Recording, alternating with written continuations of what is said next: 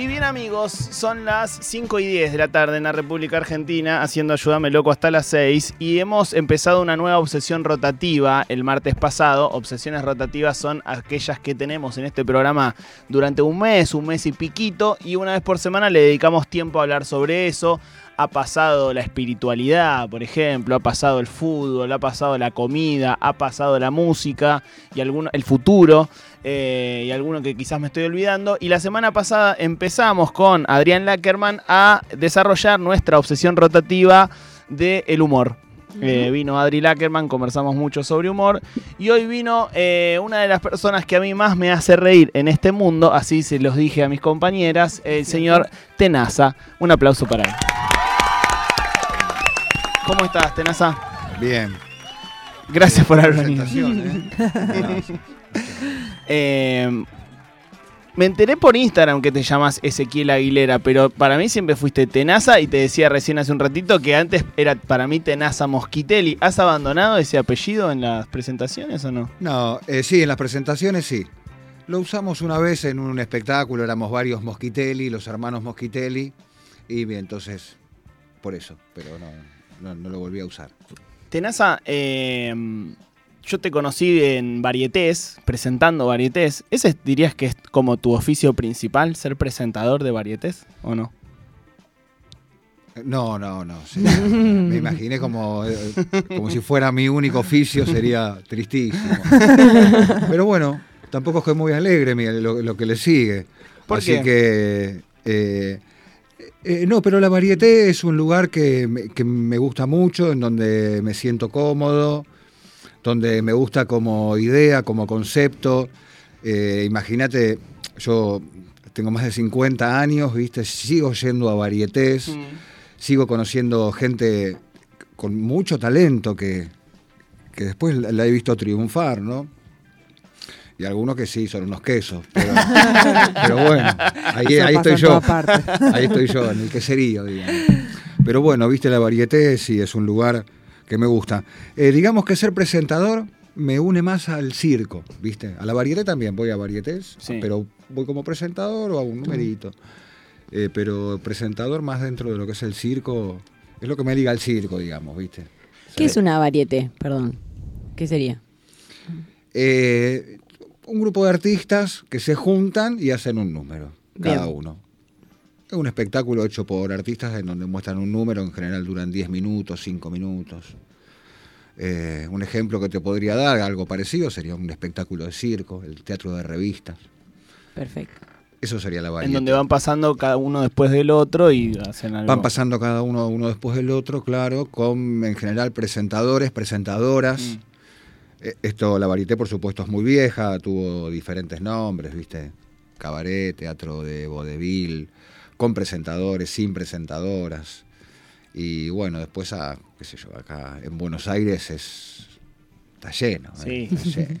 Y hablábamos recién, eh, antes de empezar a- el aire, de, de los nervios que eso puede generarte y, y que eso no dependía, decías, de si el teatro es grande o es chico, que a veces los nervios se sienten en un teatro pequeño.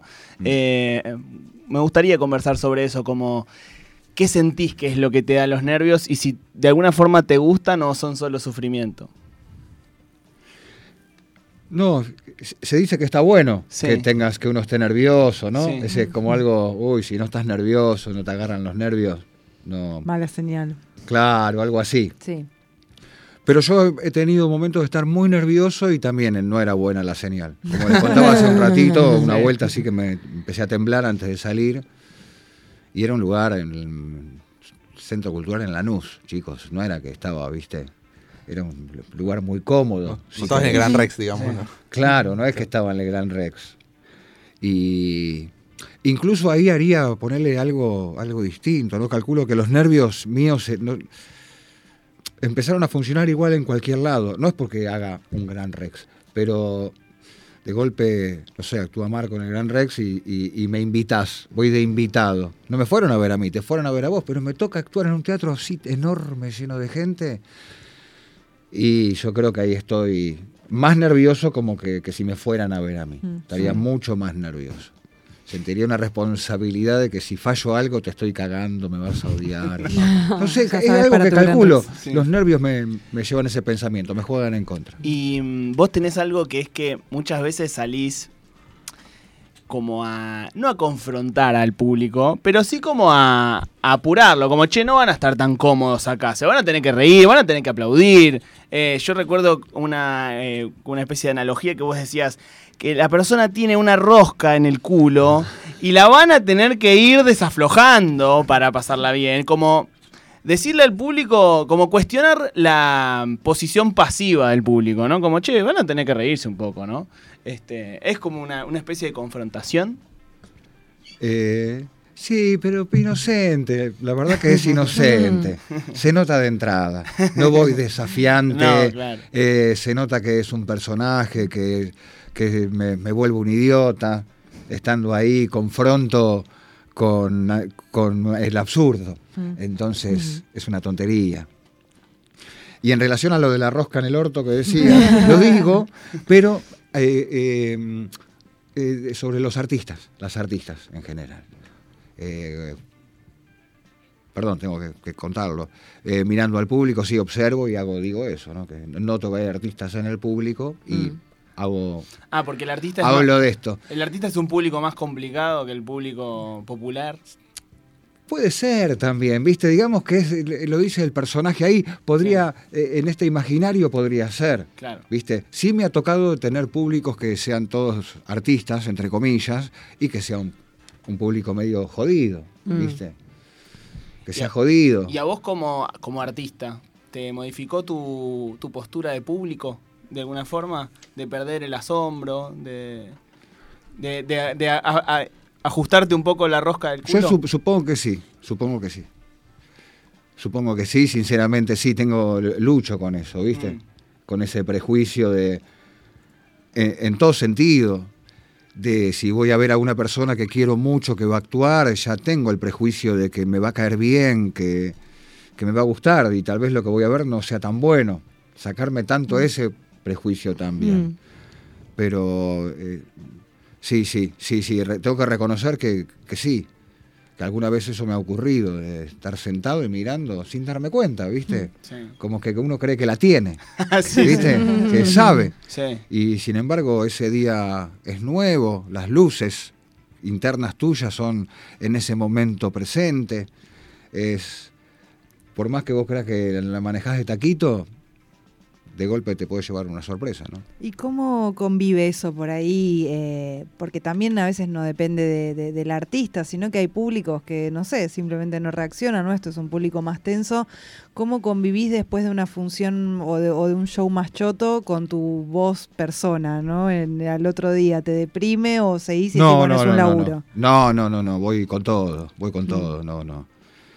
Es que para gente com- como, perdón que, que diga esto, pero para gente como yo voy a decir, es horrible la frase, pero para personas que laburan así como laburo, en el laburo que laburo yo, en donde vivís de lo que te gusta, y esto es lo, lo artístico, digamos, actuar, hacer, y es vivir con lo justo. Mm.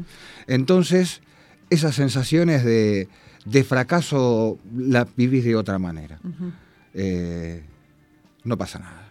Yo me fue para la mierda, chao, mañana es otro día, no pasa nada, ¿viste? Supongo que reaccionaría distinto si fuera una persona muy popular y que llenara teatros, como te dije antes, ¿viste? Pero eh, no pasa nada, no pasa nada. Confío también, ¿viste? Ya el tiempo hace que con lo que vas haciendo eh, adquieras una pequeña seguridad, Mm. ¿viste? No sé, a ustedes les debe pasar que, qué sé yo, por ahí salís de acá y te sentís inseguro, o yo no sé qué hacer, ¿viste? Soy una persona muy insegura, pero bueno, cuando actúo no. Y el artista laburante se curte de otra manera también, ¿no? Digo, haciendo. No, porque el. eh, vos decías recién el que llena teatros o, o el lo más mainstream, ¿no? No porque ese no labure, que seguramente labura un montón, pero digo, Sí, el, claro. el- el artista obrero, por ponerlo en, en- en ese, en esos términos, también hay algo que te, te- te curte obligadamente, ¿no? A decir, che, bueno, esto es mi trabajo, es mi sustento, y, Sí, y no tengo tiempo tampoco para estar en mi gran búsqueda y mi identidad de no sé qué, sino como que es también un, bueno, vamos a laburar y a ganarse el pan todos los días. Sí, sí. Bueno, pero eso también les debe pasar a ustedes, chicos, nos debe pasar en general al tipo, a la persona, a la chica que le va bien. Creo que en definitiva lo tomás eh, con... No es, no es que lo tomás como un laburo, eh, voy a laburar, porque la verdad que no es así. Cuando laburo lo siento yo, cuando levanto una bolsa, agarro una pala. Pero este eh, sí tiene ese beneficio grande de, eh, que al, al convertirlo en un oficio le- lo podés sentir como un trabajo, ¿viste? Sin que lo sea propiamente dicho. Para mí, qué sé yo. No Imagínate. y decir que estoy. que, que esto, por ejemplo.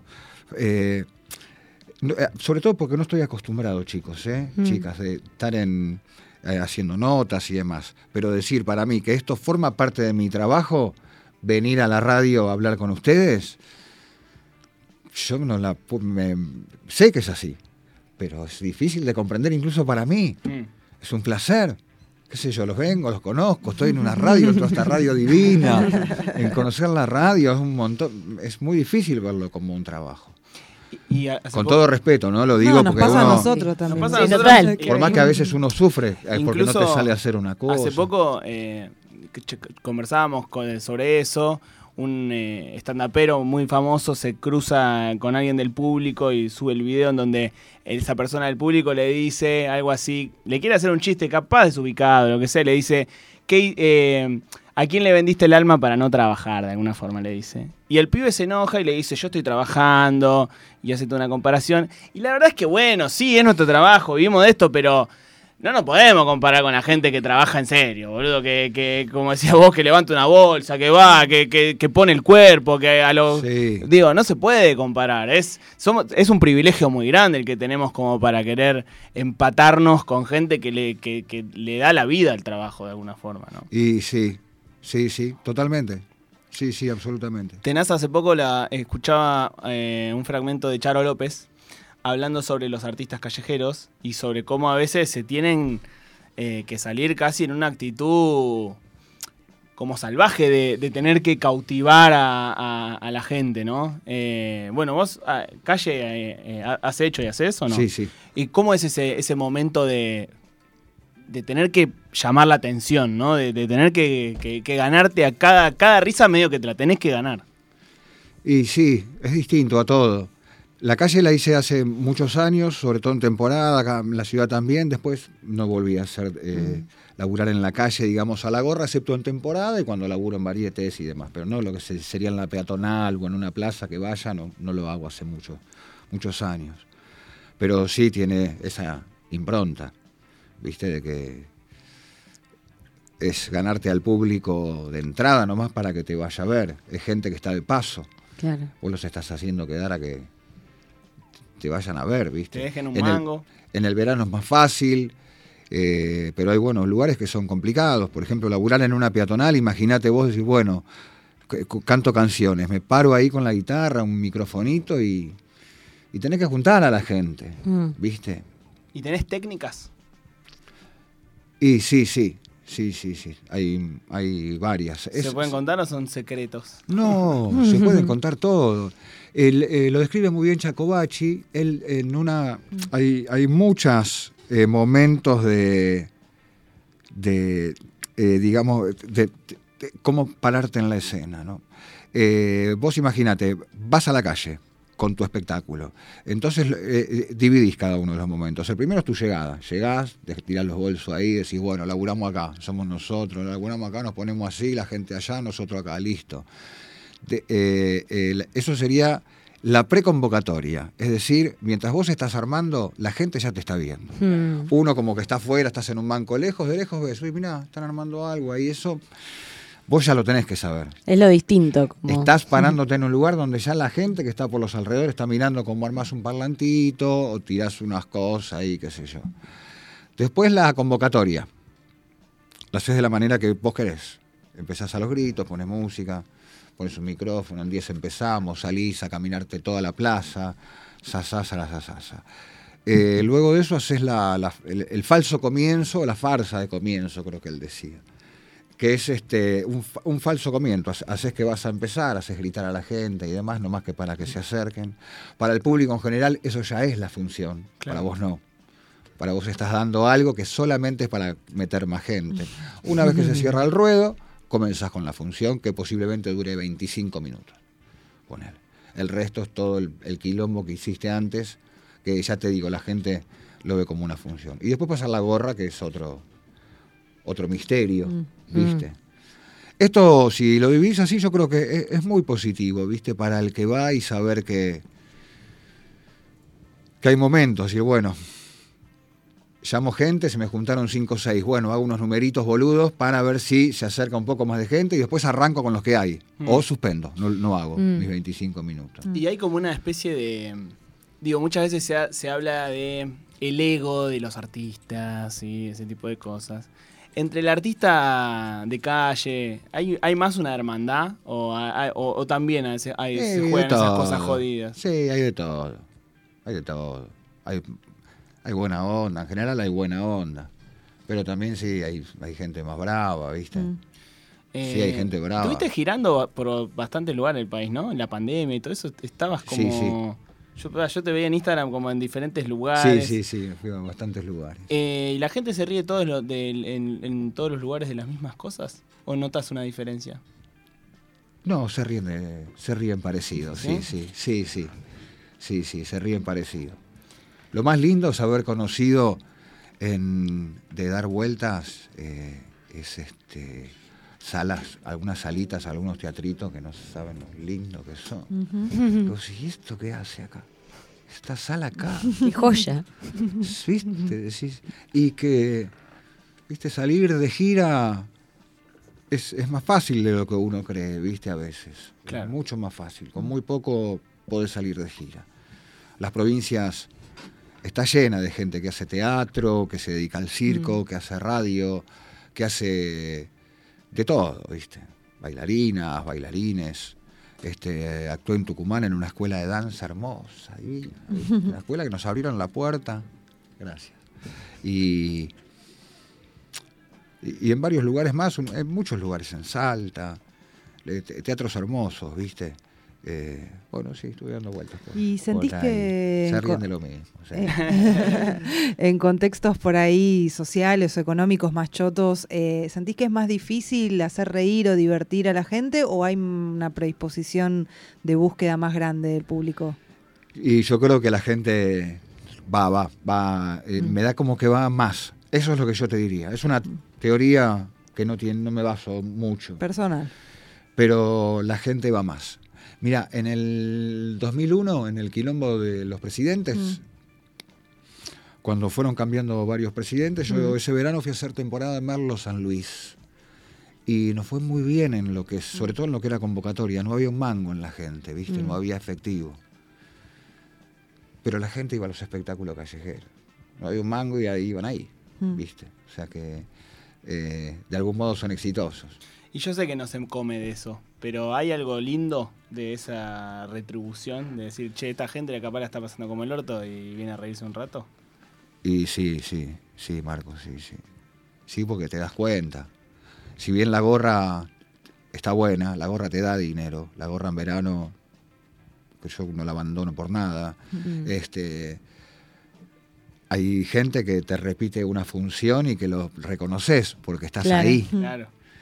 Y no, no les acepto. En la gorra yo no. Hay algunas personas que no les acepto más. Lo ves tres veces.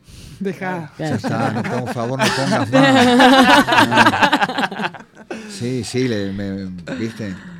Y a veces es gente que, y, y eso es lo loco, gente como nosotros, desconocida, que eh, logras una conexión de, de afecto fuerte, ¿viste? Profunda, que es ese momento nomás. Mm. Qué sé yo, una abuela con los hijos que se camina 20 cuadras, ¿viste? Casi todas las noches para llevar a los nietos, no a los hijos. La abuela con los nietos. Gente que vive en la sí. calle capaz, ¿no? También. Gente que vive en la calle también, sí, se sí. caga de risa de repente. Sí, yo en Carlos Paz este, recuerdo una familia que vivía en la calle que venían seguido y sí, sí, sí, sí. Le- Les daba guita siempre, me acuerdo. Era un- tenía un problema con mi compañero que en un momento me llevaba de parado. ¿viste? Pero me costaba porque tenían una nena, viste, muy chiquita. Mm. Yo era papá, mi hija era muy chiquita y era como ver a mi hija, viste, hay una- Claro. un matrimonio durmiendo. No, y bueno, viste, qué sé yo, esas cosas que pasan. Estamos hablando con Tenaza, vino a continuar con nuestra obsesión rotativa del humor. Luego de Adri Lackerman le tocó a Tenaza. Eh, capaz que vienen los bla bla eh, la semana que viene, me parece que sí. Eh, amigos tuyos, ¿no? Los bla bla. Sí, sí. Eh, qué gente Qué graciosa. genio, sí, por Dios, por Y también gente que, ha- que tiene sus, sus inicios y sus orígenes en los espectáculos de temporada, en la calle, en las varietés, ¿verdad? Sí, sí. Es que, sí, sí, sí.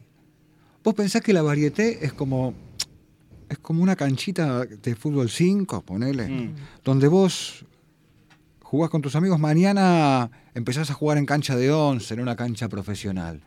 Pero siempre volvés a la canchita de 5. Claro. La variedad es un lugar donde no está bien, está bien volver. Es lindo, porque es un descanso, no sé cómo decirles, ¿viste? No importa si algo sale mal, voy, pruebo. Es como un juego, ¿no? Es un lugar de encuentro, es un espacio artístico interesante. A veces es un bodrio, te soy sincero. Yo voy a algunas que digo, uh, viste. Esto que- ¿viste? Pero bueno, son cosas, es gusto, es gusto, ¿viste? Alguien también lo, lo dice de, Sí. de nosotros, de mí, de que Nah. eso pasa, no pasa nada. Eh, ¿Tenés ganas de tocar una canción, Tenaza? Pero ¿cómo no? ¿Cuál vas a tocar? Lo- no, no sé, cualquiera. Acá en, eh, piden una acá, ¿eh? A ver. ¿O el uruguayo ninja o cuál? No, la es un de- embo- la de- la de Cuando Diego era técnico en Racing. Ah, bueno, después. La que quieras, la que quieras. Eh, bueno, les toco esta. Eh, Tiene un tiempo, ya es un embole, pero se las toco igual. a- Toco lindo, ¿viste? Muy bien. Sí. Escucha este arreglo que tengo acá, escucha. Eh, lindo. Eh, Se los voy a hacer más rockero. Un toque más nada más.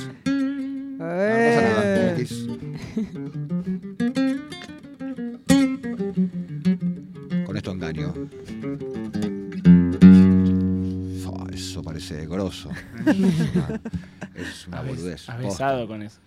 Eh, y me llevo aplausos Sí. en esta parte. Ay, es una forrada. es- no sé. bueno, la parte cantada dice así. Soy artista callejero, en invierno soy plomero, me las puedo rebuscar. Ah, me gusta hacer la temporada, aunque en la gorra no haya nada.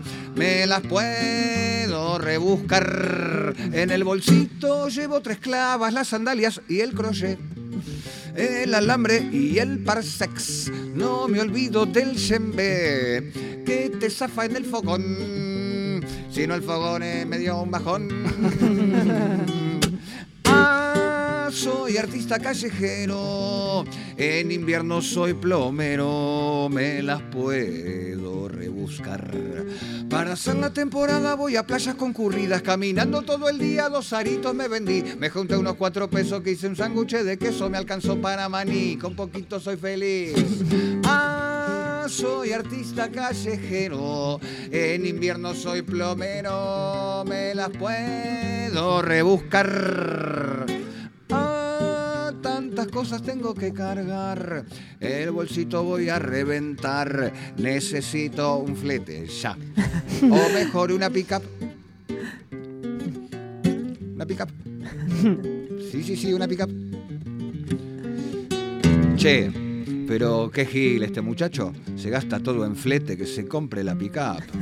Claro, le pone caja mudancera, ¿eh? Ojo, queda linda de madera.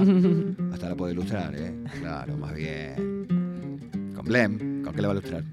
Si pensás un poquito, a ese pibe le conviene lo que antes derrochaba, ahora se lo puede ahorrar, porque la hora de flete, chicas, chicos, acá es muy cara. En esta zona, acá microcentro, el- bueno. Ah, soy artista callejero, en invierno soy Plomero. Fletero, me las puedo rebuscar. Bravo. Bueno, bueno, muy amable, che. Eh, estamos hablando con Tenaza, artista callejero, como bien dijo, tiene en su biografía de mm, Instagram, que es eh, tenaza.tenaza, dice empleado de variete, abogado, psicólogo, arquitecto, médico e ingeniero. Fantástico. Todo un poco de eso, ¿verdad? Pará, una vez fui a una radio. Sí. No fui antes, en, en pandemia. ¿Conocen al mago Ernick? No. No. No. Bueno, el mago Ernick me hizo una radio y me llama la productora. Y. Pero antes que me llame la productora, el mago me manda un audio de la productora diciendo, che, qué inteligente este muchacho. Estudiado. Fantástico. Eh, Tenaza, bueno, tenés fechas próximas que vas a estar anunciando en tus redes sociales, ¿verdad? Porque todavía no, Sí, no sí. tenemos fechas confirmadas, pero sí. El 15 en la, en la Kermés de Pedro Saborido. Ah, genial. Formo parte de eso, es lo que me acuerdo. Y el viernes en Bragado, pero 15 bueno, de ahora de octubre. va a ir hasta allá. ¿Eh? 15 de octubre. 15 de octubre. 15 sí. de octubre en la Kermés de Pedro Saborido, en el Caras y Caretas, ¿verdad? Sí. Eh, y luego más fechas lo siguen a Tenaza en tenaza.tenaza. Eh, ahí tiene de todo. Hay, hay eh, videos que hace Tenaza, por ejemplo, ta- y también eh, consejos. Querida persona joven, si cobraste el primer sueldo de tu vida, ten en cuenta que el dinero no hace la felicidad, pero te pone alegre. Antes de gastártela toda, ponele tres lucas a la sube. Comprate un inflador para la bici, déjate de joder. Seguí colándote en el tren, hasta el más liberal lo hace. Invertí en ropa de calidad, haceme Eso caso. Aflojale al Viña de Balbo y metele a un López cada tanto. La cerveza Quilmes mejoró, tenela en cuenta. Tirale unos billetes a tu vieja y dejará de verte como el capitán de la vagancia. Ojo con abusar del taxi, en tres viajes se te puede ir medio sueldo. Comprate una campera y tirá ese rompevientos del orto. Buenísimo. Consejos, consejos. información. Informaciones. Sí, De alguien que ha vivido. tirando. De alguien que ha, claro, que todavía sigue viviendo, digamos. Eh, Tenaza, ¿tenés ganas de tocar una canción más? Bueno, una cortita, ¿les parece La bien? que quieras. Bueno, bueno. Antes de decirte gracias, también contarte que la última cosa, decirles, yo trabajo mucho en un teatro que es el Teatro Otro Mundo. Si están por Temperley, Bueno, péguense una vuelta por allá. Eh, es, es como si fuera mío el espacio, bueno, un lugar de que sí se hace teatro hace muchos años, tiene como ya 34 años, ¿no? 35 años, allá en la zona. Teatro Otro Mundo. Otro Mundo, ex Diablo Mundo, un lugar muy lindo, así que por allá actuó mucho. Bueno, esta, esta es un bodrio, pero está desafinada la viola. Bueno, perdón, chicos. Por perdón, favor. chicas, ¿eh? Eh, Dice así. Yo soy un tipo que hace la guita, semaforeando me facilita salir de viaje, comprar cositas y regalarlas a mi volver. Compré camperas, compré zapatos y un control nuevo para el aparato al que miramos desde hace rato con mis sobrinos de Ballester. Compré una casa con mi pareja y le sacamos todas las rejas. Tengo una perra que ya está vieja, que cuando ladra lo hace en francés. Por suerte ya no estoy pasando frío porque me están sobrando los abrigos y te comparto todo lo que es mío, porque yo sé lo que te toca ver. El tiempo hice canciones y la escucharon los corazones de unas personas que con sus dones pusieron teca y al fin cobré. Hice un asado para 40 para olvidarme de la polenta, que aunque muy rica hicimos la cuenta, la comemos hace más de un mes. Hay una sombra que me persigue desde la época en que yo era un pibe y es que se acaba el agua del aljibe o de una rotonda no poder salir. La voy juntando y la voy largando.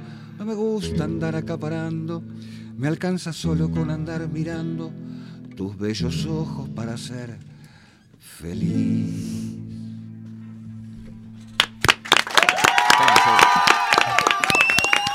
Gracias. Tenaza. Antes de despedirte, te vamos a hacer el quinichín nosotros. Bueno. Es una mezcla entre el lichín y la quiniela que Ah. tiene este programa. Son 80 números, vos elegís uno y esto te devuelve una frase de una personalidad destacada del arte, de la cultura, del deporte. Puede ser Einstein, Lisa Simpson, Dualde, eh, Ringo Bonavena, etcétera, Barili.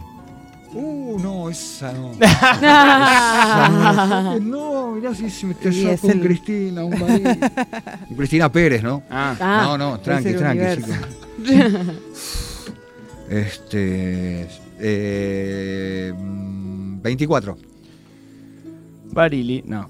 Eh, una frase de Ringo Bonavena que dice justamente, la experiencia es un peine que te dan cuando te quedas pelado. Eh, Hablamos de eso. haces- hablamos bastante. hablamos de bastante un poco de eso. Así que hacé con ella lo que quieras. Con Bueno. esa frase. Ahora es tuya. Ahora es tuyo. Puedes adjudicártela, de hecho. Buenísimo. Gracias, Tenaza, por haber venido hasta aquí a conversar con nosotros, a Gracias cantar. a ustedes. Eh, pasó Tenaza por aquí, lo siguen Muchas como tenaza.tenaza. eh, empleado de varietes, así se presenta él, eh, y mucho más, y mucho más. Seguimos con Ayúdame Loco hasta las 6 aquí en la Radio Pública de Rosco.